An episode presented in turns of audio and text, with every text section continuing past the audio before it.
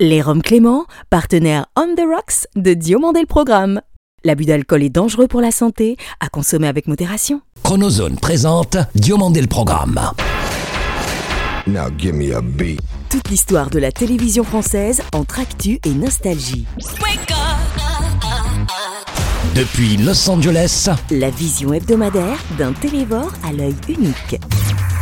Entre série culte et héros éternel. 50 ans d'émission, 50 ans d'émotion. Le petit écran en ligne de mire. Ou quand les pages de Récréado prennent voix. DLP, c'est maintenant. Diomandé le Programme, Bonjour, je suis David Diomandé, bienvenue dans DLP pour le meilleur de la télévision sans le pire de ses compromissions. Three, two, one, let's go. Un très heureux anniversaire aux journaux télévisés de TF1 qui, sous leur forme actuelle, ont désormais 40 ans et un peu plus d'un mois. Cette semaine, notre invitée sera Lucienne Chénard. Aux côtés du sémillant journaliste Ramzi Malouki, elle est, ce pour notre plus grand plaisir, la marraine de votre nouveau podcast. Ancienne rédactrice en chef à Télé 7 jours puis TV Magazine Martinique, elle narra à ses lecteurs le monde de la télévision durant près de 40 ans. Auparavant, retour sur la belle aventure de l'info de la mi-journée et de la soirée sur la plus puissante chaîne d'Europe. D'Yves Mourouzi à Marie-Sophie Lacaro via l'emblématique et performant Jean-Pierre Pernaud, Voilà, plus de place pour les sans-abri, mais en même temps, les centres pour migrants continuent à ouvrir partout en France. TF1 13h rythme la pause déjeuner de millions d'entre nous. La génération des quadras dont je fais encore partie a peu de réminiscences des complices d'alors de Mourouzi, au rang desquels Claude Pierrard, qui croque vacances à plein écran, et un certain Michel Denisot, évidemment non encore à son zénith. J'avais le sentiment depuis la première émission que ça pourrait pas durer, que ça correspondait pas à la démarche de TF1. Hormis donc Jean-Pierre Pernaud qui lui succédera avec Maestria du 22 février 1988 Mesdames et messieurs, bonjour. Premier événement de cette matinée, le grave incident qui s'est produit en Nouvelle-Calédonie tout à l'heure. au 18 décembre 2020, Je vous embrasse du fond du cœur. Merci, je vous aime, je vous oublierai jamais. confinant aux 13 hors des audiences, l'on se rappelle également Marie-Laure Augry, longtemps alter ego de Mourouzi, 13h, 13 ans. Tiens, à propos de Bouygues, bonjour Monsieur Bouygues. Alors, nous allons parler de l'information, bien entendu, même si personne n'y Dans la joie et la bonne humeur, C'est à l'ancien directeur de l'information de TF1, dont la marche du siècle fut à l'aune du talent, l'immense Jean-Marie Cavada, que l'on doit d'être passé de TF1 Actualité à la dénomination Journal télévisé de 13h et de 20h.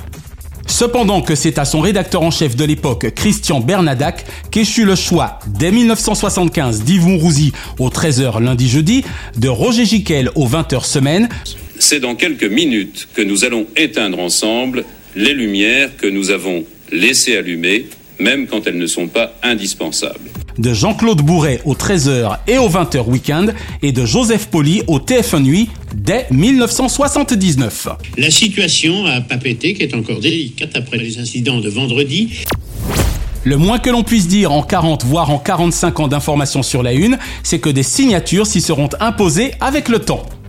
L'impérial Patrick PPDA Poivre d'Arvor, Mesdames, Messieurs, bonsoir, je suis très heureux de vous retrouver. C'était donc la rentrée un peu pour tout le monde aujourd'hui avec son cortège de bonnes et moins bonnes nouvelles. Claire Chazal, pour l'information, j'aurai le plaisir de vous retrouver demain à 13h et à 20h. Je vous souhaite une très bonne soirée euh, sur TF1 demain. l'insubmersible Jean-Pierre Pernaud ou Anne-Claire Coudray.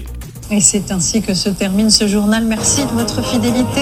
Si je n'ai jamais véritablement pu m'expliquer les 24 ans chrono de Claire Chazal aux commandes du 20h Weekend, je veux ici rendre hommage au quart de siècle de Jean-Claude Narcy à la tête des opérations spéciales, un homme à la sobriété et à la rigueur journalistique inclassables, aux trois surpuissantes décennies de présentation de PPDA, ainsi qu'à Jean-Pierre Pernaud au parcours exemplairement unique. Bien que lui préférant et de loin le 20h de France 2 de Karine Basterigis, Il est 20h. Bonsoir à tous. Ravi de vous retrouver pour cette édition. ou ceux de David Pujadas et Julien Bugier en leur temps, il n'empêche que Gilles Boulot, son élégance so british et ses lancements ciselés Bonsoir et bienvenue à tous dans l'actualité de ce jeudi. Comment ne pas oublier les gestes barrières? Confèrent aux 20h de la Une depuis le 4 juin 2012 un ton particulièrement plaisant pour ses téléspectateurs.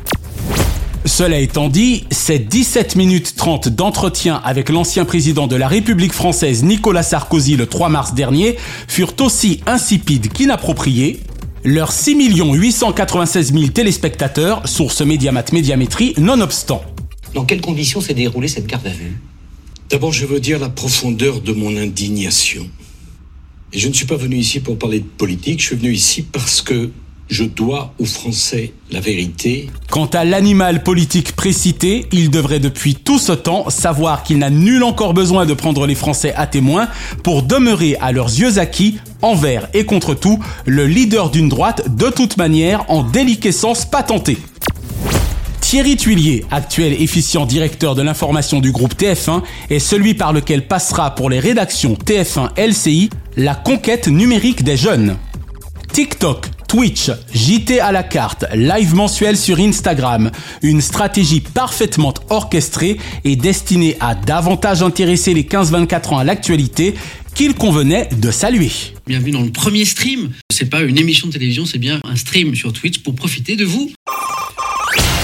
Bonjour Lucienne Chénard. Bonjour David Diomandé. Merci d'avoir accepté d'être la marraine de Diomandé le programme version 2.0. Merci, merci, je suis très fière, attention. Hein. 32 ans aux commandes de Télé 7 jours, puis de TV Magazine Martinique et 6 années supplémentaires à la tête du cahier télé de France Antilles Le Mag. Puis-je vous demander si vous aimez bien la télévision? Aimez bien la télévision? Non. En fait, j'ai été amenée à m'intéresser à la télévision par rapport à l'évolution des supports sur lesquels j'ai travaillé. Parce que moi, au départ, ce qui m'intéressait dans le journalisme, c'était de promouvoir la culture locale. J'ai travaillé donc à Télé 7 jours, version Martinique, qui s'y prêtait bien, et ensuite à TV Magazine.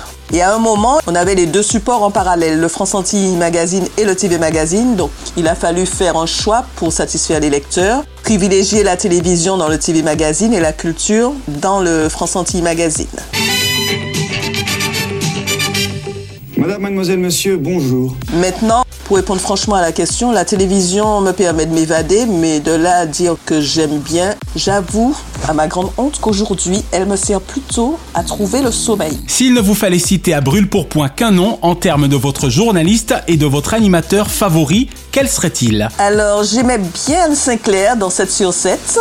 Bien que la politique, c'était pas du tout mon truc. Si vous aviez en face de vous euh, quelqu'un du Front National, qu'est-ce que vous lui diriez Vous partiriez, vous tourneriez le dos, vous l'ignoreriez Non, jamais. Vous lui parleriez? Non, je parlerai. Et puis Nagui. Ah oui, toujours présent d'ailleurs. Oui. Bonsoir, merci de rester fidèle à N'oubliez pas les... Y a-t-il aujourd'hui un genre ou une émission qui vous manque particulièrement? Ben, non, pas vraiment. J'épluche les programmes, je zappe, j'arrive toujours à trouver une émission qui m'accroche. Mais je dois dire par contre que si on pouvait supprimer les émissions dites de télé-réalité ou de téléservice, je ne vais pas me battre pour le retour, je militerai pas. Enfin, il y a eu la Star Academy, mais bon, maintenant il y a The Voice. Pour être un bon coach, il faut savoir buzzer.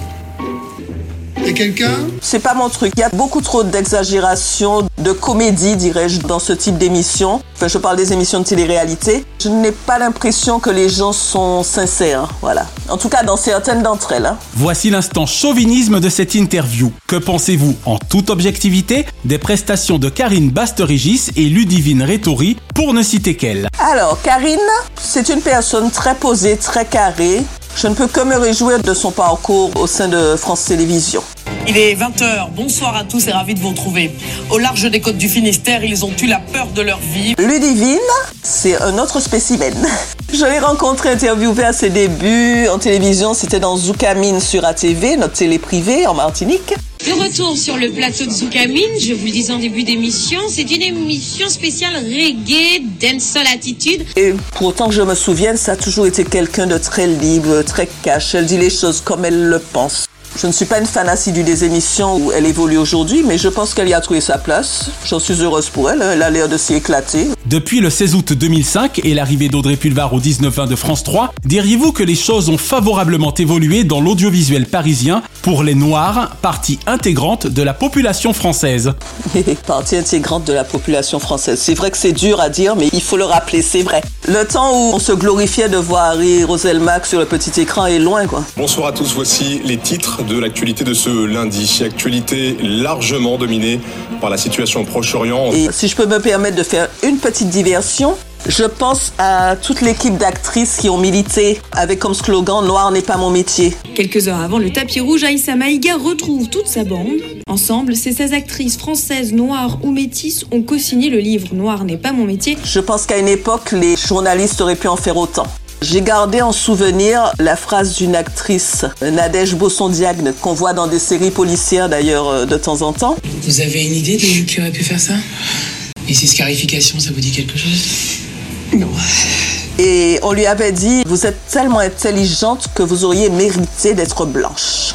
Il y a de quoi tomber à la renverse. Et ça m'a rappelé d'autres souvenirs, peut-être moins dramatiques que ceux qu'elle a pu rencontrer. C'est qu'en 1974, je faisais ma scolarité à Montpellier et j'ai été confrontée à des gens, adultes qui plus est, qui m'ont dit, mais vous avez eu des difficultés à apprendre à parler français ou alors est-ce que vous avez mis du temps à vous habituer aux vêtements européens et tout? Donc là, j'ai expliqué à la dame qu'effectivement, sortir de mon pagne et mettre un pantalon, une jupe, un chemisier, ça avait été très difficile, mais que bon, on s'y fait.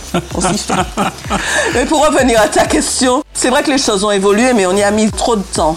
Et puis, je vois qu'aujourd'hui, avec la fermeture de France O, la visibilité des territoires des départements d'outre-mer est limitée. Alors, les chaînes de France Télévisions ont repris leur programme. Certains programmes, je sais que les personnels des chaînes de ces départements et territoires ont bataillé pour que les émissions passent à des heures de grande visibilité. Donc, il y a eu des efforts faits en ce sens. Les horaires sont plus raisonnables, plus accessibles. Mais au début, ça passait en pleine nuit, à l'heure où tout le monde ronflait. La Donia, du lundi au vendredi, à 8h55 sur France O. On n'a pas tenu compte non plus des populations des DOM et des territoires d'outre-mer qui vivent en France et qui étaient intéressés par ce qui se passait dans leur île, dans leur pays. Voici maintenant venue l'heure des cinq dernières questions. Elles seront systématiquement les mêmes pour la totalité de nos invités. Quelle ancienne série ou ancien feuilleton regardez-vous encore en streaming Colombo. Vous faites ça quand vous êtes chez vous? Eh bien, Oh, pardon, madame, je suis affreusement désolé, je ne faisais pas attention, j'écoutais ce que C'est Madame Peck, c'est pas excusez-moi. Miss Marple aussi. Oui. Et qui a encore Hercule Poirot. Le premier mari de la veuve de Gordon. Cet esprit parle pour les morts. Oui, bien sûr. Je les connais pas encore. Le truc des morts, je sais déjà qui est l'assassin, parce que je l'ai déjà vu 150 fois. Mais je regarde quand même. Et puis dans un autre genre, les guignols de l'info. Ceux-là, ils me manquent. Nous sommes en 2014, vous regardez l'ancêtre d'Internet, bonsoir. C'était une façon de traiter l'info qui était bien différente, mais où parfois il y avait beaucoup plus de vérité que dans les infos réelles. Voilà. Question un peu plus régressive cette fois pour les dessins animés. Je suis fan de dessins animés. Je démarre le matin, c'est musique, dessin animé, et après, hop, on engage la journée. Moi, j'ai gardé un souvenir effectivement de Nounours, Pimprenel et Nicolas et du Marchand de Sable. Faites de beaux rêves. À l'époque en noir et blanc. Mais aujourd'hui, je regarde toujours avec plaisir les Dalton. Henri Dalton a fait son testament. Il vous a nommé légataire universel. Il nous a laissé tout son butin. Brave tonton Henri. Et l'inénarrable rentre en plan. Hé oiseau, tu descends, comme ça on discute en mangeant ce délicieux fromage. Certainement pas. Lucky Luke. Et puis les Schtroumpfs et Gargamel. Et en plus, j'achetais les albums, hein, en bande dessinée et tout, donc euh, voilà. les mystérieuses cités d'or, les potes Tom et Jerry, la bande à Picsou, Maya l'abeille. C'est toi, Willy? Oui, c'est moi. T'es le chouchou ici. Non, c'est parce que ça fait deux fois que je redouble. Les Chevaliers du Zodiac, Scooby-Doo, Lilo et Stitch. enfin, il y en a plein. Ça fait du bien, et encore plus maintenant, quand on voit tout ce qui se passe autour de nous. Il faut garder cette part d'enfant en nous pour supporter le monde des adultes. Quel animateur kiffez-vous le plus en ce moment? Tout à l'heure, effectivement, j'ai parlé de Nagui, mais alors, l'autre qui me fait vraiment rigoler, c'est Arthur. Il a des émissions complètement déjantées, les participants le suivent et vraiment, euh, bon, c'est l'éclat total. Aura-t-elle le courage d'aller chercher ces 500 000 euros qui nous font rêver tous? Avez-vous un journal télévisé favori? Non, non, pas spécialement. Peut-être je zappe en essayant de voir un peu tout, histoire d'avoir une vision plus large des événements, puisque chaque journal, euh, chaque invité ou journaliste traite l'événement de façon différente. Donc, en regardant un peu tout, je me fais une idée de l'actu. Et enfin, et c'est selon moi la question la plus difficile, tout genre confondu, quel est votre programme favori de tous les temps? Ça, c'est la question piège. Ah là là, il faut choisir absolument. Un seul. Au risque de me répéter, puisque je suis fan de séries policières, je dirais Colombo. Vous vous appelez? Colombo. Lieutenant Colombo. Bon, suivez-moi. Indépendamment de Colombo, il y en a une qui m'a fait craquer aussi, c'est Corinne Mazero dans Capitaine Marlowe. Elle est complètement déjantée, elle me plaît. Lucienne Chénard, merci d'avoir répondu aux questions de DLP et surtout d'avoir accepté d'en être la marraine aux côtés de Ramzi Malouki. Merci d'avoir pensé à moi. merci beaucoup David. C'est nous. Cette semaine, la chronozone nous ramène précisément 40 ans en arrière.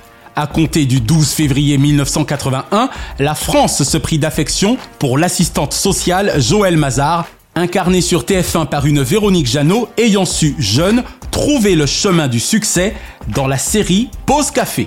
Cependant que le 24 janvier précédent est également sur la une, nous succombions, non sans délice, au machiavélique J.R. Ewing, ses Stetson et ses millions de dollars dans...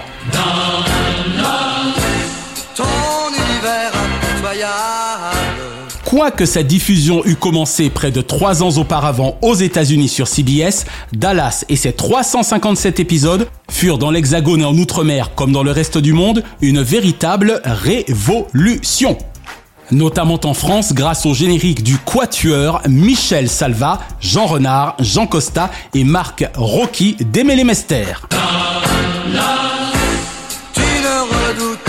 la mort.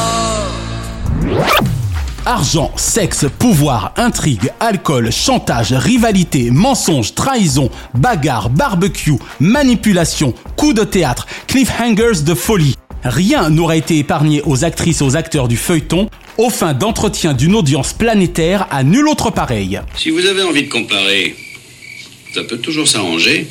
Alors ça jamais, JR. Et même si je n'étais pas mariée avec Bobby. Oh non, vous n'êtes pas assez viril. Selon Wikipédia, le premier épisode de la saison 4, qui a tiré sur JR, captiva jusqu'à 80 millions d'entre nous à travers le monde. Il est incontestable que Jim Davis, Barbara Bell Geddes, Patrick Duffy, Victoria Principal, Steve Connelly, Charlene Tilton, Ken Kercheval, Linda Gray et surtout Larry Hagman firent de South Fork, des Petrol Ewing et de leurs nombreuses mésaventures le cocktail idoine afin qu'il en résultât le plus grand feuilleton de tous les temps. Je suppose que c'est le bébé qui t'a réveillé en pleurant Il a les dents qui doivent l'agacer. Non, ce n'est rien du tout. Entendre crier un bébé, c'est un signe de vie. 21 ans après la saga originelle, une nouvelle génération d'acteurs rejoignit les piliers originaux, mais ça, c'est une autre histoire.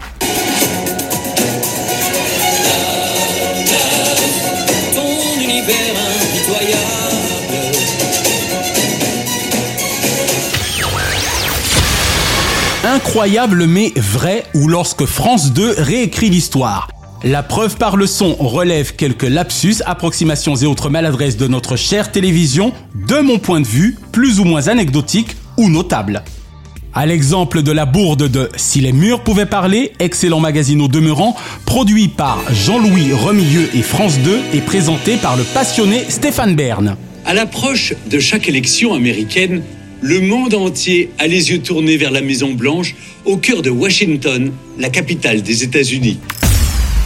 Dans son numéro du 4 août 2020 consacré à la Maison Blanche, la commentatrice du documentaire Isabelle Benadj déclare que le 35e président des États-Unis, John Fitzgerald Kennedy alias JFK, fut assassiné le 22 octobre 1963. Dallas, 22 octobre 1963. Le président Kennedy est assassiné alors qu'il est en visite dans la ville texane. Peu importe que le documentaire eût été écrit et réalisé par Yannick Adam Devilliers, soit dit en passant, diplômé du Centre de formation des journalistes de Paris. Comment personne ne se sera-t-il rendu compte avant diffusion, entre l'état-major de France Télévisions, son comité de visionnage, le producteur et enfin Isabelle Benadj et Stéphane Bern eux-mêmes, de l'énormité de cette inexactitude historique. À la stupeur provoquée par un odieux assassinat, à l'indignation de voir le président Kennedy frappé à mort aux côtés de sa jeune femme dans l'accomplissement de ses devoirs.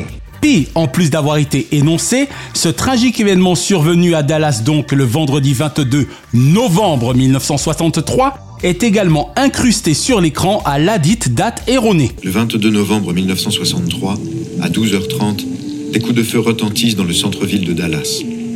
À bord de sa Lincoln décapotable, John Fitzgerald Kennedy se tient la gorge où il vient d'être touché.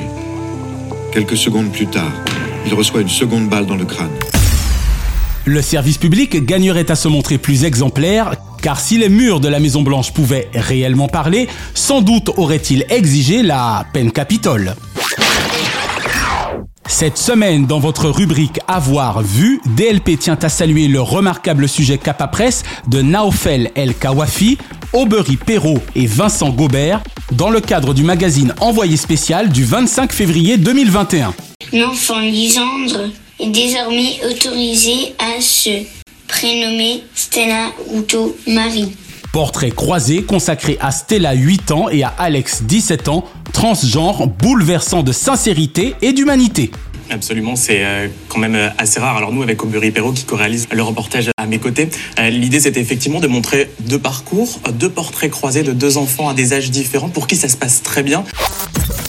Pour le moins intéressante également, les 25 minutes 30 d'interview de Patrick Poivre d'Arvor par Yann Barthès sur TMC le 3 mars 2021 dans le cadre de l'excellent talk quotidien éponyme. 2 46 000 téléspectateurs plus tard, source Médiamat Médiamétrie, la vérité est peut-être ailleurs, mais au moins le journaliste lâchement jeté en pâture dans le cadre de graves accusations qui ne regardent que la justice et les partis en présence aura-t-il pu s'exprimer? Il est juste à déplorer que cela se soit passé, à l'instar de Nicolas Sarkozy, sur le groupe TF1 et qu'il estime devoir se justifier auprès de nous là où nous n'avons que faire de ces explications. Deux mots enfin de Gainsbourg toute une vie, Richissime Doc de Stéphane Benamou et Sylvain Bergère, diffusé sur France 3 le 26 février 2021. Un hommage absolument superbe rendu à l'homme à la tête de chou qui nous quitta il y a 30 ans, le 2 mars 1991, laissant le milieu de la chanson française orphelin de l'un de ses plus grands paroliers et compositeurs. Des archives familiales inédites s'entremêlent aux témoignages touchants des siens, parmi lesquels évidemment Jane Birkin et une Charlotte Gainsbourg magnifique de sincérité. On t'aime nous non plus Serge, nos comments. Trois programmes à voir donc si ce n'est déjà fait ou qu'il ne serait inutile d'avoir vu.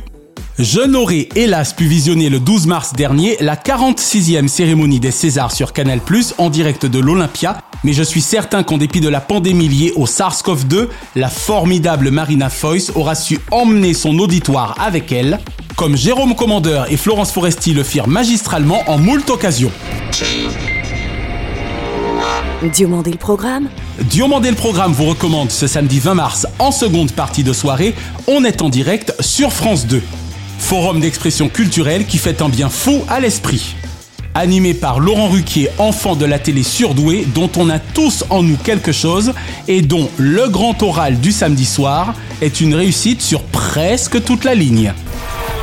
Dimanche 21 mars, direction les Émirats Arabes Unis, guidé par l'excellente Ophélie Meunier et Zone Interdite sur M6, avec Vacances ou Travail, c'est Français qui choisissent Dubaï. Lundi 22 mars sur France 3, le Chevalier Déon n'aura plus aucun secret pour vous grâce à Stéphane Bern et un nouveau numéro de son magazine Secret d'Histoire. Une fois ne sera coutume, jeudi 25 mars prochain sur M6, je vous suggère vivement une rediff du Prime Scène de ménage Aventure sous les tropiques. Même s'il avait été initialement diffusé le 12 février 2018, une excellente occasion de retrouver en format long nos amis Raymond et Huguette, entourés d'Emma, Fabien, Liliane, José, Philippe et Camille, mais sans Marion ni Cédric, Audrey Lamy et Lou Denis et Lyon étant déjà sur le départ à l'époque. Une équipe hilarante menée par les seniors et maîtres Marion Gamme et Gérard Hernandez sous l'œil vigilant de leur producteur, réalisateur, scénariste Alain Capoff. Chaque semaine, nous concluons votre rendez-vous 100% télévision avec les bougies de ces acteurs. Et comme le chantait merveilleusement Andrea Fetti dans notre regretté Club Dorothée,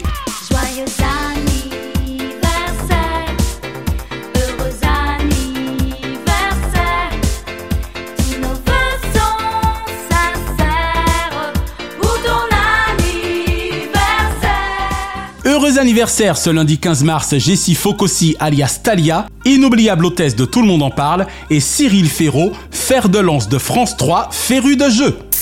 Ce mercredi 17 mars, José Garcia, inoubliable et génialissime trublion de nulle part ailleurs, et Bruno Donnet, journaliste de et non à La Petite Semaine. Ce jeudi 18 mars, Olivier Mine, la cible méritée des attentions de France 2, et Alice Belaïdi. Ce samedi 20 mars, Madame Marthe Villalonga, inoubliable Rose Le Plouanec, la volcanique gouvernante de la non moins volcanique Magui. Daniel Gilbert, longtemps à midi, première en part de marché, Faustine Bollard et mon copain Harry Roselmack, toujours partant pour un 7 à 8 dont il se sait par anticipation vainqueur des audiences. Et Vanessa Guide ce dimanche 21 mars. Une pensée enfin pour le cultissime Gilbert Carpentier qui était né le 20 mars 1920. La semaine prochaine, Ramzi Malouki, parrain de DLP et meilleur journaliste cinéma de la planète Hollywood, sera des nôtres. Et nous consacrerons notre dossier à Michel Drucker pour son grand retour sur France 2, comme l'annonçait le 26 février dernier notre confrère du Parisien, Michael Zoltobroda. DLP est produit par Chronoson Corp Burbank, Californie, monté et mixé par Naya Diamond. Remerciements spéciaux à Kate, Diane, Shina et Ramzi Malouki, ainsi qu'à Jean-Marc Decrény, Frédéric Dubuis et Charles Larcher pour leur inestimable confiance. Je suis David Diomandé et je défie l'écho vide. Vive la télévision pour le meilleur et pour la mire. Chronozone, le temps immédiat.